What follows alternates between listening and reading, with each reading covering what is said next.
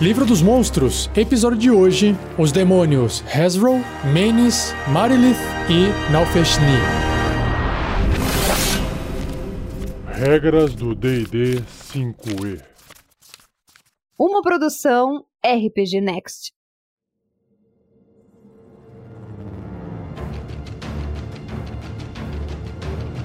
Começando então com Hezro. Hezro é um demônio que tem a aparência de um sapo humanoide. Então imagina um sapo andando de duas pernas, suas costas cheias de bolhas e uns espinhos. A pele parece ser bem craquelenta assim, nojenta, super forte. Só que a cabeça lembra a cabeça um pouco de um tubarão, não o nariz, mas a boca. Os dentes de tubarão, a boca bem aberta, olhos bem separados. É um demônio. É feio, é um bicho bem feio.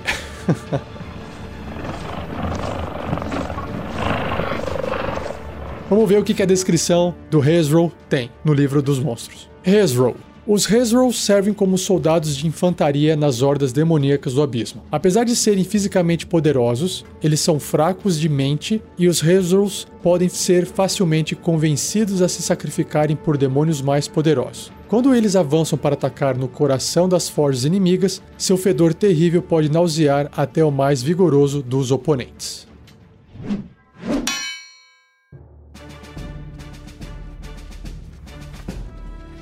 Bloco de estatísticas do Hezro. Ele é um corruptor grande, ou seja, do tamanho de um ogro, mais ou menos. Tem a tag demônio e o seu alinhamento, sua tendência é caótica e mal. Sua classe de armadura é 16, uma armadura natural, uma armadura boa. Pontos de vida 136, Caramba, tem bastante pontos de vida para ser considerado simplesmente uma criatura para jogar no campo de batalha. Hein? É muito forte isso aqui. Deslocamento 9 metros. Sobre seus atributos físicos e mentais, ele tem os físicos bem acima da média, como por exemplo força 19, destreza 17, constituição 20, e os mentais apenas a inteligência é bem fraca, né? inteligência 5. Sabedoria é 12, carisma é 13, o que é um pouquinho acima da média. Seus testes de resistência, ele tem força mais 7, constituição mais 8 e sabedoria mais 4. Ele é resistente a dano elétrico, fogo e frio, e os danos de contusão, cortante e perfurante de ataques não mágicos. Esse tipo de resistência a dano é bem padrão para os demônios. Ele também tem imunidade a dano de veneno e também imunidade à condição de envenenado. Também tem sentidos de visão no escuro de 36 metros e sua percepção passiva é de 11. Ele também fala idioma abissal e tem telepatia de 36 metros. E seu nível de desafio é 8, com 3.900 de XP. Bom, sobre suas habilidades, ele tem uma que se chama Fedor. Qualquer criatura que comece seu turno até 3 metros do Hezro deve ser bem sucedida num teste de resistência de constituição de dificuldade 14, ou seja, ele vai tentar segurar o enjoo que ele está sentindo, ou ficará envenenada, ou seja, enjoada, até o início do próximo turno dela. Se obtiver sucesso nesse teste de resistência, a criatura fica imune ao fedor do Hezro por 24 horas, ou seja, não é mais afetado por aquele cheiro. Conseguiu passar no teste, aquele cheiro não está fazendo mal para ela. Ele também tem resistência à magia, ou seja, o Hezro possui vantagem nos testes de resistência contra magias e outros efeitos mágicos, ou seja, rola 2d20 ao invés de 1 e pega o melhor resultado. E nas ações ele tem ataques múltiplos. A criatura, o demônio, realiza três ataques, uau! Uma com sua mordida e dois com suas garras. Então a mordida é um ataque corpo a corpo com arma, mais 7 para atingir. O alcance é um metro e meio, né? um quadradinho, apenas um alvo. Se acertar, 15 ou 2d10 mais 4 de dano perfurante. Esses são os dentinhos de tubarão dele. E nas garras é um ataque corpo a corpo com arma, mais 7 para atingir. O alcance é de um metro e meio, apenas um alvo. Se acertar, 11 de dano e o dano é cortante. Então ele corta com as suas garras.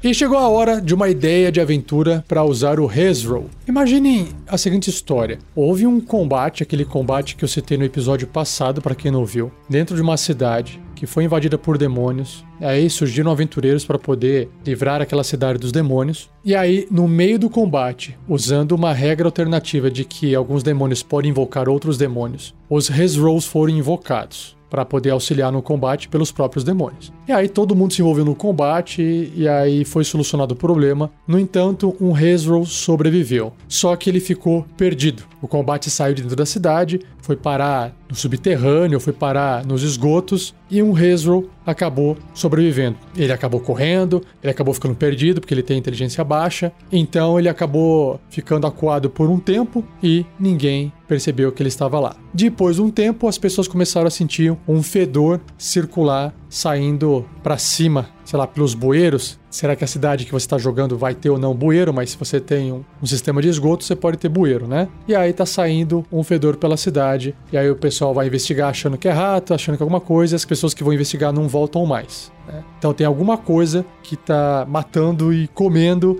as pessoas que entram nesse sistema de esgotos embaixo da cidade. E aí os aventureiros são chamados para poder investigar o que é que tem embaixo da cidade. E aí eles se deparam com uma espécie de masmorra, né? Eles até pegam um mapa ali com o prefeito indicando os caminhos, os locais que levam cada túnel de esgoto. Talvez não tem toda a descrição de todos os túneis de esgotos, porque algumas casas são casas de pessoas mais ricas que pediram para poder apagar aquela informação do mapa, etc, etc, etc. E aí, uma vez dentro do esgoto, os aventureiros também descobrem que esses caminhos que não estão no mapa levam a locais que podem estar acontecendo uma outra coisa lá dentro. Talvez um grupo de cultistas percebeu que esse Resroll poderia ser uma oportunidade para entrar em contato com outro demônio mais poderoso e poder fazer algum combinado em busca de poder. E aí, essa criatura demoníaca que está sendo contactada ordenou o Resroll a não atacar esses cultistas e ficar ali de boa até segunda ordem. Então, os cultistas agora estão num processo de pegar algumas vítimas inocentes para que sirvam de algum tipo de sacrifício para que a evocação desse demônio mais inteligente possa ser concluída. E é claro, os aventureiros podem chegar exatamente nesse momento, esse momento em que isso está ocorrendo, se você quiser fazer uma aventura one shot, uma aventura curta, né? Nesse momento que está terminando a evocação, o Hezro vai partir para cima dos aventureiros. Então aqui é um combate solo contra essa criatura grande. Então, dependendo do nível dos aventureiros, o Hezro é nível de desafio 8. Então, você teria que ter aí quatro personagens de nível 8 para fazer um combate no mano a mano contra essa criatura, para os aventureiros ganharem ali meio que tranquilamente. Então tome cuidado na hora de você usar essa criatura sozinha para lutar contra os seus aventureiros. E aí pode ser que quando o demônio inteligente surja, não dê certo a barganha e aí ele começa a atacar os cultistas. E agora os cultistas estão lutando contra essa ameaça maior que é os demônios. Aí será que os aventureiros vão lutar juntos ou vão atacar os cultistas? O que, que vai acabar acontecendo?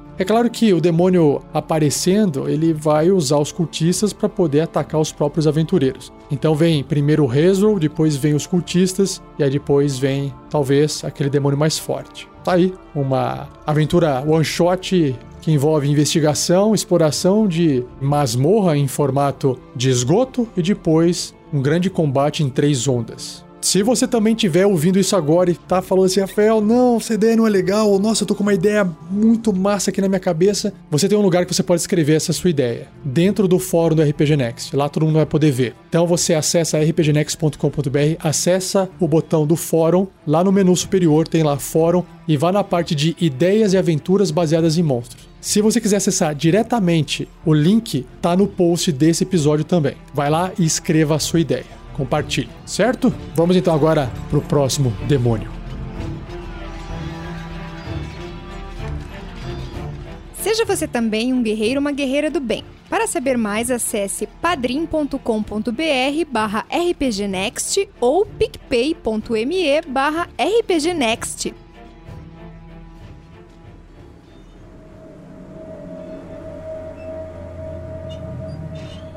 Chegou então a vez do demônio Menes. Menes parece uma pessoa baixinha, gordinha, mas com as pernas bem inchadas. Careca, toda queimada. Esse demônio ele parece ser feito ou de cinzas, ou ele realmente tá muito queimado. Feio pra caramba. É uma mistura de gente com um zumbi, só que com aparência mais demoníaca. Vamos ver o que, que o livro descreve sobre ele.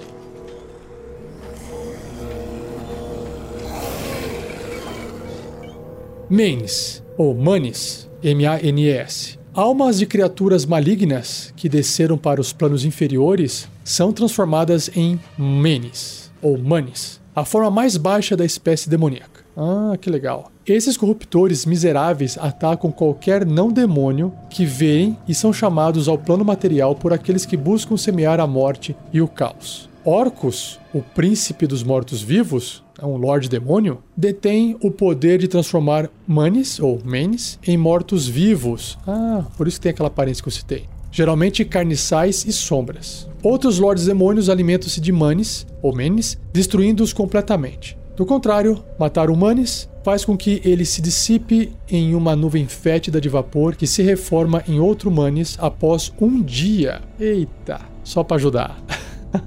Gostei. Vamos ver agora o bloco de estatísticas dele.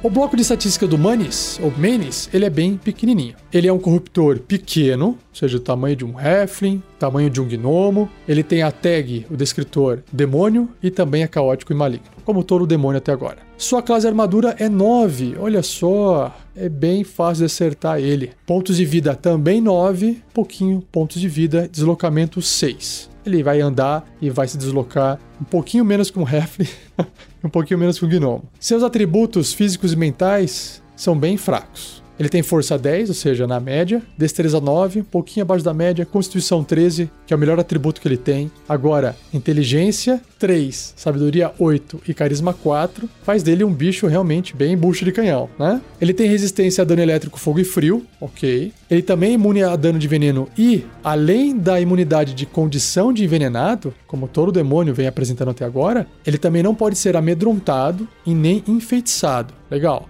Sobre seus sentidos, ele tem visão no escuro de 36 metros e percepção passiva de 9, o que é baixo. Idiomas, ele compreende abissal, mas não pode falar. E o seu nível de desafio é um oitavo, bem baixo, concedendo apenas 25 pontos de experiência para quem derrotá-lo ou matá-lo. E ele tem uma única ação, um único tipo de ataque, que são suas garras. É um ataque corpo a corpo com arma mais 2 para atingir. Alcance um metro e meio apenas um alvo. Se acertar, causa 5 de dano ou 2d4 de dano cortante. Então é isso. Manis ou Manis é um demônio bucha de canhão.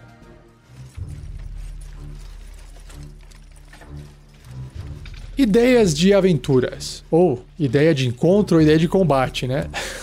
a parte mais legal que eu achei do Manis é o fato dele se transformar em poeira quando ele for morto e depois de um dia ele voltar à sua forma original. Então, eu vou aproveitar a ideia anterior e vou mudar um pouquinho ela. Imaginem que os aventureiros então estão numa cidade, mas a cidade agora começou a ter um probleminha um pouco maior depois que eles fizeram uma investigação de alguns locais que estão mais fedidos do que o normal. E não se trata da falta, talvez, de saneamento básico, porque a cidade tem esgoto. Mas as pessoas são porcas, isso é outra história. Aí eles descobrem que esse cheiro tá vindo dos esgotos e que algumas pessoas já foram enviadas para poder investigar de onde tá vindo esse cheiro, porque eu acho que estão matando gente, escondendo o corpo lá embaixo, vamos investigar. E aí as pessoas que foram enviadas nunca mais voltaram. E aí os aventureiros têm que fazer essa missão de investigar, ajudar o Lorde, o prefeito da cidade. E aí quando eles começam a investigar, eles descobrem essas criaturas que parecem mortas-vivas. Só depois eles vão entender que se tratam de demônios. E aí eles matam os menes, o cheiro dissipa, resolve o problema, volta, matamos, tinha uns monstros lá embaixo, acabou o problema. E aí, um dia depois, o fedor retorna e aí o problema volta. Ou seja, claramente os aventureiros vão descobrir que não eram zumbis. E aí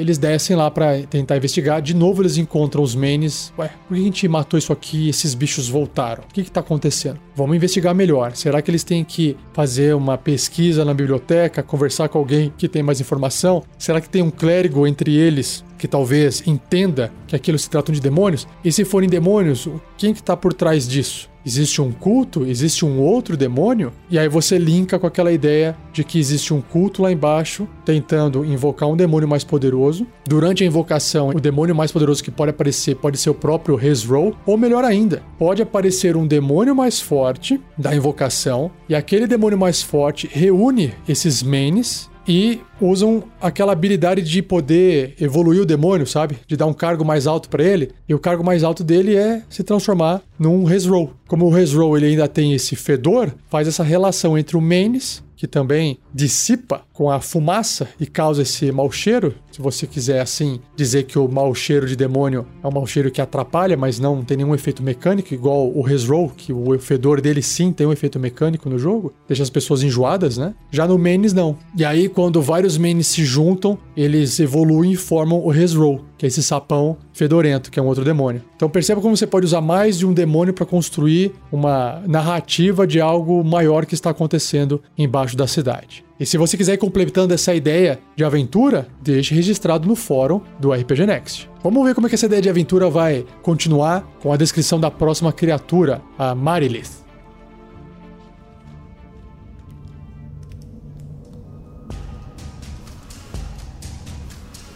Para quem não conhece o demônio Marilith, a imagem dela é bem famosa. Imagine uma serpente grande e aí da cintura para cima é uma mulher. Só que essa mulher ela tem seis braços, três de cada lado. E cada um dos braços segura uma espada. Eu acho que você já viu isso em algum jogo ou em algum filme de fantasia medieval. Acompanhe comigo o que o livro descreve sobre esse demônio.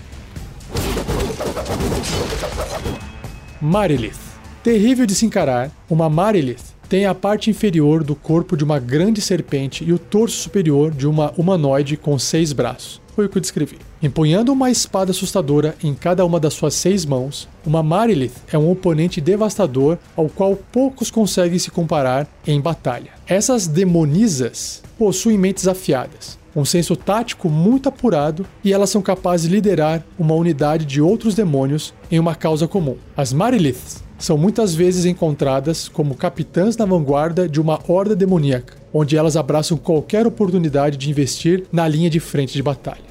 Gostei, hein? Vamos ver então o bloco de estatísticas dela.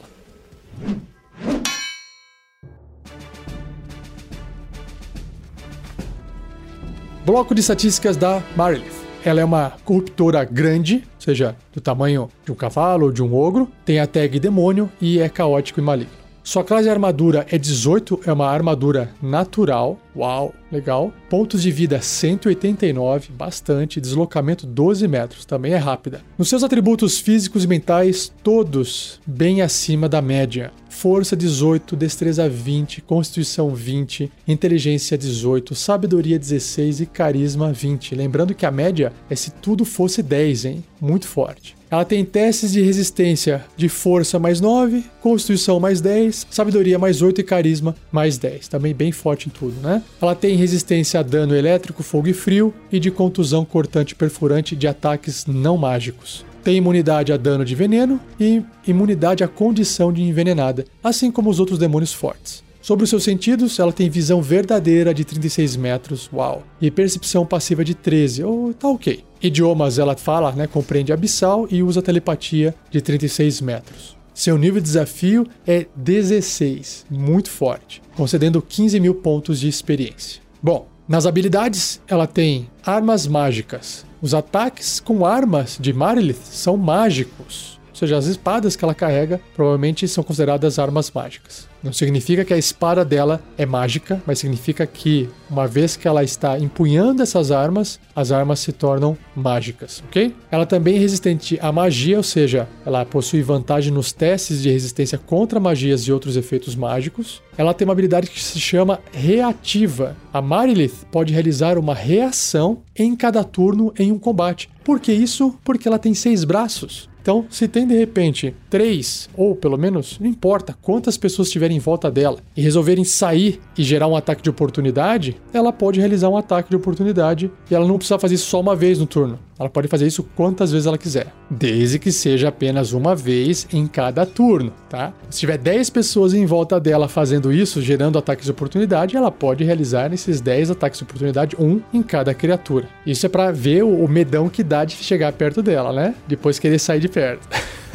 Lembrando que é uma reação, tá? Reação não precisa ser utilizada apenas com ataques de oportunidade, mas num combate é o que vai acabar saindo aqui com ela. É o mais provável. Sobre suas ações, ela tem ataques múltiplos? Ah, não diga. A Marilith realiza sete ataques. Caraca, não seis, sete. Seis com as suas espadas longas e um com a sua cauda. Nossa, tem a cauda ainda para atrapalhar o negócio. Então, a espada longa é um ataque corpo a corpo com arma, mais 9 para atingir, o alcance de 1,5m, apenas um alvo. Se acertar, 13 de dano, 2d8 mais 4 de dano cortante, aí você fala, ah, não é tanto dano assim, né? É, mas ela faz 6 vezes isso. Então imagina o pepino seis vezes chances de sair um crítico. Tudo bem que também tem seis vezes chances de sair uma falha crítica, né? Mas estamos aí para causar dano, é isso que importa. O ataque com a cauda também é um ataque com arma, mais 9 para atingir. Lembrando que o ataque dela, como é um ataque considerado de armas, o ataque de cauda, também é um ataque mágico. O alcance é 3 metros, então é mais distante, né? Uma criatura. Se acertar 15 de dano, ou 2d10 mais 4, e o dano é de contusão, é a pancada que ela faz com o rabo e com a cauda. Se o alvo for médio ou menor, o que será na maioria das vezes, sendo um aventureiro, ele ficará agarrado com uma dificuldade de 19 para poder escapar. Até o agarrão acabar, o alvo está impedido, ou seja, não pode sair do lugar. E Marilith pode automaticamente atingir o alvo com a sua cauda e a Marilith não pode realizar ataques de cauda contra outros alvos. Ou seja, o que ela está fazendo? Ela bateu a primeira vez, enrolou a cauda, e a hora que ela quiser atacar aquela criatura novamente, ela tá esmagando, né? Tá apertando a cauda, por isso que o dano é automático. Né? Acertou. Não precisa rolar o dado para atacar, só rola o dano. Legal, gostei também. E por fim, se você não achava que estava ruim, tem o teletransporte para piorar. A Marilith teletransporta-se magicamente, junto com todo o equipamento que esteja vestindo ou carregando para até 36 metros de distância. É, não é um teletransporte tão longe assim, mas é estratégico, num espaço desocupado que ela possa ver. E por fim, ela tem reações especiais. Uma delas é o aparar, né? vai colocar as espadas na frente para parar um golpe, imagino eu. A Marilith adiciona 5 à sua CA, ou seja, sairia de 18 e iria para 23 com ataque corpo a corpo que poderia atingi-la. Para tanto,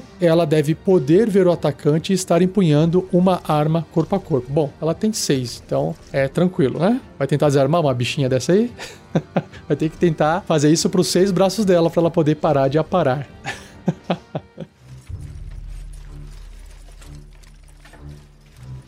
Ideia de aventuras. Na verdade, eu vou dar uma ideia de uma cena aqui. Imagine o culto que está embaixo da cidade, dentro dos esgotos. Então eles estão tentando invocar um demônio. E esse demônio é a Marilith. E aí ela vai aparecer. E ela vai aparecer talvez no momento em que os aventureiros estão combatendo outros demônios, ou vai acontecer em um outro momento em que os aventureiros possam presenciar essa cena que eu vou descrever agora. Então, tem seis cultistas em volta num círculo fazendo um ritual, e aí abre-se um portal e a Marilith aparece. Só que aparece como uma pessoa grande assim, de repente ela vai saindo e não para de sair, porque o seu corpo de cobra vai fazendo ela andar. E aquilo assusta todo mundo. Só que ela está de mãos vazias. Nesse momento, quando os cultistas acham que fizeram uma coisa legal e estão controlando aquela criatura, eles fazem o pedido deles, enfim. E aí o que ela faz? Ela usa o rabo para poder agarrar um dos cultistas, apertar e matar. E aí, a hora que ela mata o cara, escorre sangue, todos eles sacam suas adagas. Mas aquele sangue do cultista tá escorrendo em cima dela. Ela tá, tipo, completando o ritual. Todos eles pegam suas adagas para atacar a Marilith. Ela luta com eles, dando socos ela combate e para cada cultista que ela vai matando, porque ela é muito forte, né? Ela pega a adaga dos cultistas, uma em cada mão, passa naquele sangue que ela matou do cultista e aquela adaga começa a ficar maior, se tornando uma espada longa. Ou seja, essa aparência que vocês estão vendo dela de uma mulher segurando seis espadas, basicamente as espadas vieram desses cultistas que ela matou já justificou por que ela tá cheia de arma, assim. E aí, ela pega os corpos dos cultistas que foram mortos ela faz um novo ritual e transforma aqueles cultistas, os corpos daqueles cultistas, em manes. Revivem os corpos daquelas pessoas e agora viraram demônios que eu descrevi anteriormente. Então eu estou complementando a ideia da aventura anterior, complementando essas cenas. Se você quiser complementar também, já sabe, fórum do RPG Next.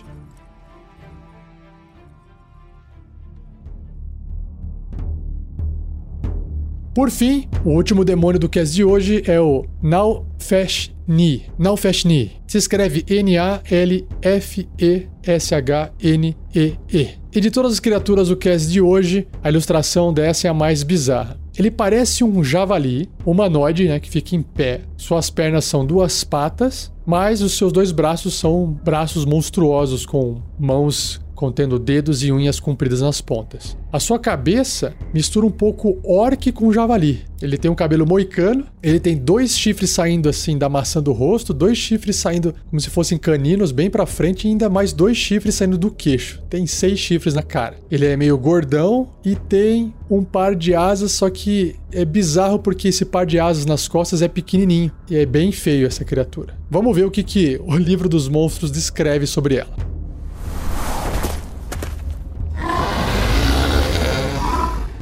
Nalfeshni. O Nalfeshni é um dos demônios mais grotescos. É, percebi. Uma mistura corpulenta de gorila e javali, medindo duas vezes a altura de um humano, com asas plumadas que parecem muito pequenas para seu corpo inchado. É, foi o que eu disse. Essas características brutais escondem uma inteligência e astúcia excepcionais. Eita. Os Nalfeshnis são devastadores em combate usando duas asas para planar sobre as fileiras frontais e alcançar adversários vulneráveis que podem ser despachados com pouco esforço. No meio da batalha, eles comandam telepaticamente os demônios menores abaixo, mesmo quando eles inspiram um sentimento de pavor que força os oponentes a se dispersar e fugir. Os Nalfeshinis alimentam-se de ódio e desespero, mas eles desejam a carne humanoide, acima de tudo. Eles mantêm as suas despensas cheias de humanoides raptados do plano material. Nossa, que massa. Então devoram essas criaturas vivas durante elaborados banquetes. É tipo um Hannibal. Considerando-se refinados e cultos, Nalfeshnis usam talheres manchados e enferrujados durante o jantar. Caramba, achei interessante. Vamos ver então o bloco de estatísticas do Nalfeshni.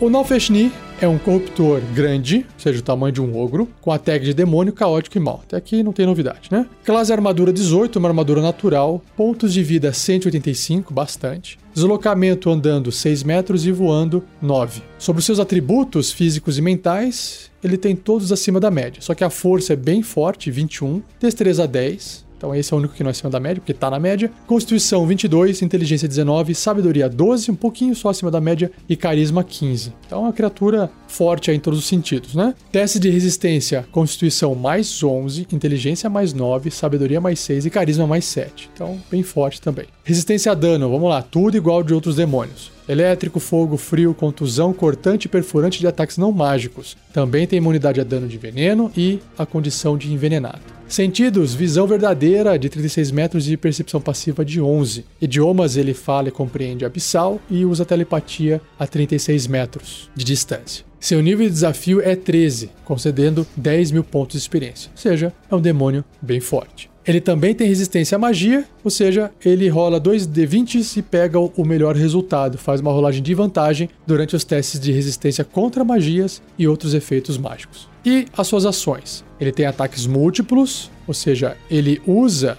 o seu limbo de pavor, que é um ataque, se puder. Então ele realiza três ataques: um com sua mordida e dois com suas garras. Legal, vamos ver então a mordida primeiro. A mordida é um ataque corpo a corpo com arma, mais 10 para atingir. O alcance é um metro e meio, ou seja, um quadradinho, apenas um alvo. Se acertar, 32 de dano, 5 de 10 mais 5 de dano perfurante, né? Porque os dentes vão furar. Já a garra, que também é um ataque corpo a corpo com arma, também mais 10 para atingir, só que o alcance é de 3 metros, né? Porque ele estica o braço, vai mais longe. Um alvo apenas. Se acertar, 15 de dano ou 3d6 mais 5 de dano cortante. Nossa, eu percebi agora só que a mordida causa um dano violento de 32 de dano médio, hein? Imagino eu que seja por causa daqueles inúmeros é, chifres que ele tem na cara. E o seu ataque, a sua ação de nimbo de pavor, que recarrega se sair 5 ou 6 num D6 no começo do turno dele. Os Nalfeshinis magicamente emitem luz cintilante multicolorida. Aê, o Nicolas. Cada criatura até 4,5 metros dele que puder ver essa luz deve ser bem sucedido num teste de resistência de sabedoria com dificuldade 15 ou ficará amedrontada por um minuto. A criatura pode repetir o teste de resistência no final de cada um dos seus turnos, terminando o efeito se for bem sucedida. Então, se ela ficar amedrontada, ela não consegue se aproximar, né? não consegue chegar perto, não consegue ir mais para perto do demônio. Se o teste de resistência de uma criatura for bem sucedida, ou se ela terminar o efeito nela, a criatura fica imune ao nimbo de pavor do Nalfeshni pelas próximas 24 horas, um dia inteiro. Ou seja, a tática desse demônio é tentar apavorar uma criatura ou várias criaturas, porque é todo mundo que tiver até 4 metros e meio dele, então acho que ele vai voando ali e pousa numa região estratégica. Aí usa esse nimbo de pavor. E aí ele parte pro ataque dele com a mordida e com a garra. Por fim, a última ação dele também é o teletransporte, assim como a Marilith. Ele pode se teletransportar magicamente junto com todo o equipamento que esteja vestindo ou carregando para até 36 metros de distância num espaço desocupado que ele possa ver.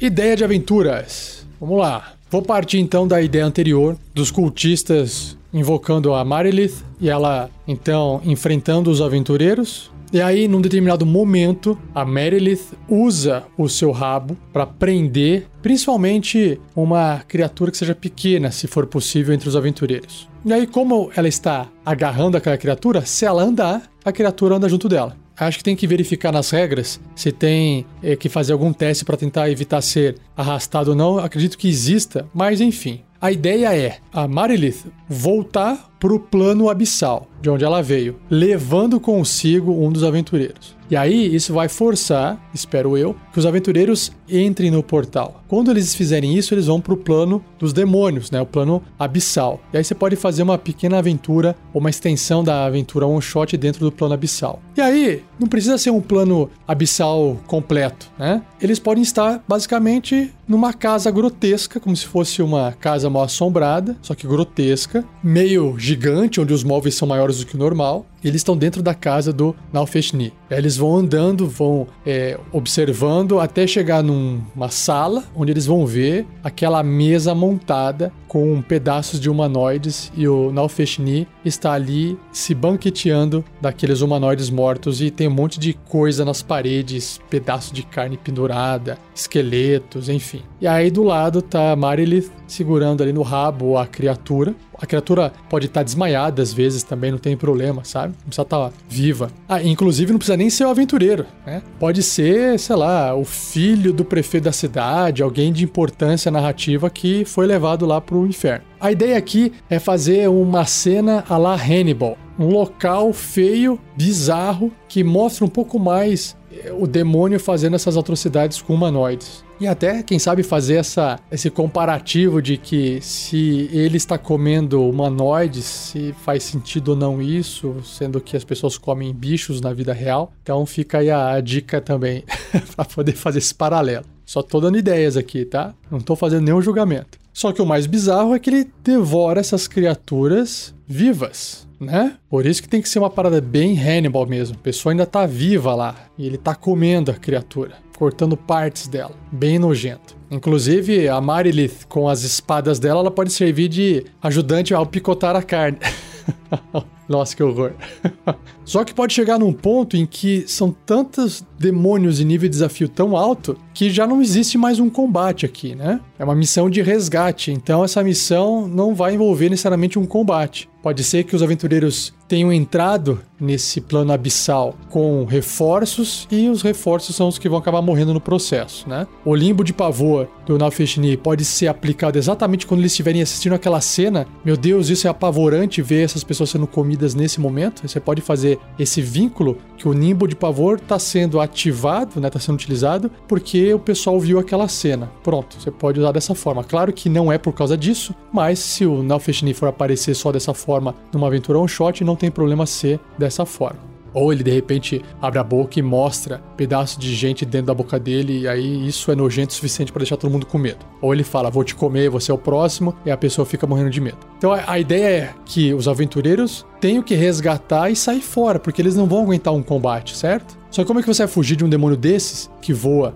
que se teletransporta? A Marilith também se teletransporta. O que pode acabar acontecendo aqui é que os dois podem começar a discutir, porque eles são caóticos e malignos, brigar um com os outros, porque o combinado era um, depois o combinado era outro, eles começam a se desentender e essa é a brecha que eles têm para poder picar a mula de dentro do plano do abismo. E aí o que resta para eles fazerem é chegar ali no portal e fazer alguma coisa para fechar o portal e prender as criaturas lá dentro. Pode ser burrice? Pode ser burrice das criaturas. Mas perceba, o Nalfeshni tem sabedoria 12. Então, por mais que ele seja muito inteligente, ele pode se comportar mal por ter uma baixa sabedoria. Já o que não funcionaria tanto com a Marilith, porque a Marilith tem uma sabedoria mais alta de 16. Mas como ele é mais brutamontes, mais ignorantão, não é tanto assim porque tem uma sabedoria 12, mas talvez seja o suficiente para ele poder, né, acabar discutindo com a Marilith e aí não dá certo e aí os aventureiros podem acabar escapando. Bom, eu falei bastante, não cabe eu ficar falando mais aqui, dando mais ideias. Eu acho que vale a pena você complementar. O que será que fez o Nalfeshni e a Marilith se desentenderem? Principalmente o Nalfeshni, que tem uma sabedoria mais baixa. O que fez ele encrencar com ela, que permitisse os aventureiros talvez fugirem dali com o seu amigo ou a vítima que foi levada para ser comida viva pelo demônio. Deixe escrito no fórum, no site do rpgnext.com.br,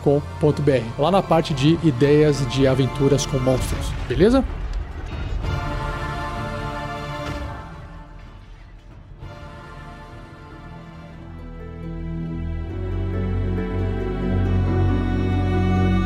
E assim eu encerro mais um episódio do Regras do D&D 5e. Espero que você tenha gostado, como sempre. Não esqueça de compartilhar. Se você tiver dúvidas, me escreva rafael47@rpgnext.com.br ou deixe a sua dúvida no post desse episódio. Eu vou juntar as dúvidas e depois eu lanço um episódio só com respostas a todas elas, tá bom? Agradeço ao Gleico Vieira Pereira mais uma vez a edição desse episódio. Não se esqueça de apoiar o projeto. Se você gosta do nosso projeto, gosta do que a gente faz, você pode nos ajudar com a quantia a partir de R$ reais por mês apenas lá no padrim.com.br barra rpgnext ou R$ reais no picpay.me barra rpgnext. Eu sei que você já sabe disso, mas eu quero reforçar que se cada ouvinte doar um pouquinho, a gente tem um montão e com esse montão a gente consegue também fazer um montão de coisas. Certo? E claro, obrigado se você puder nos ajudar dessa forma financeira e claro que também se não puder, a melhor forma que você tem de ajudar é sempre compartilhando com outras pessoas. Eu já deixo aqui um muito obrigado pela ajuda de vocês. E não perca o próximo episódio onde eu finalizo a descrição dos demônios com o Quasit, o Demônio das Sombras, o V-Rock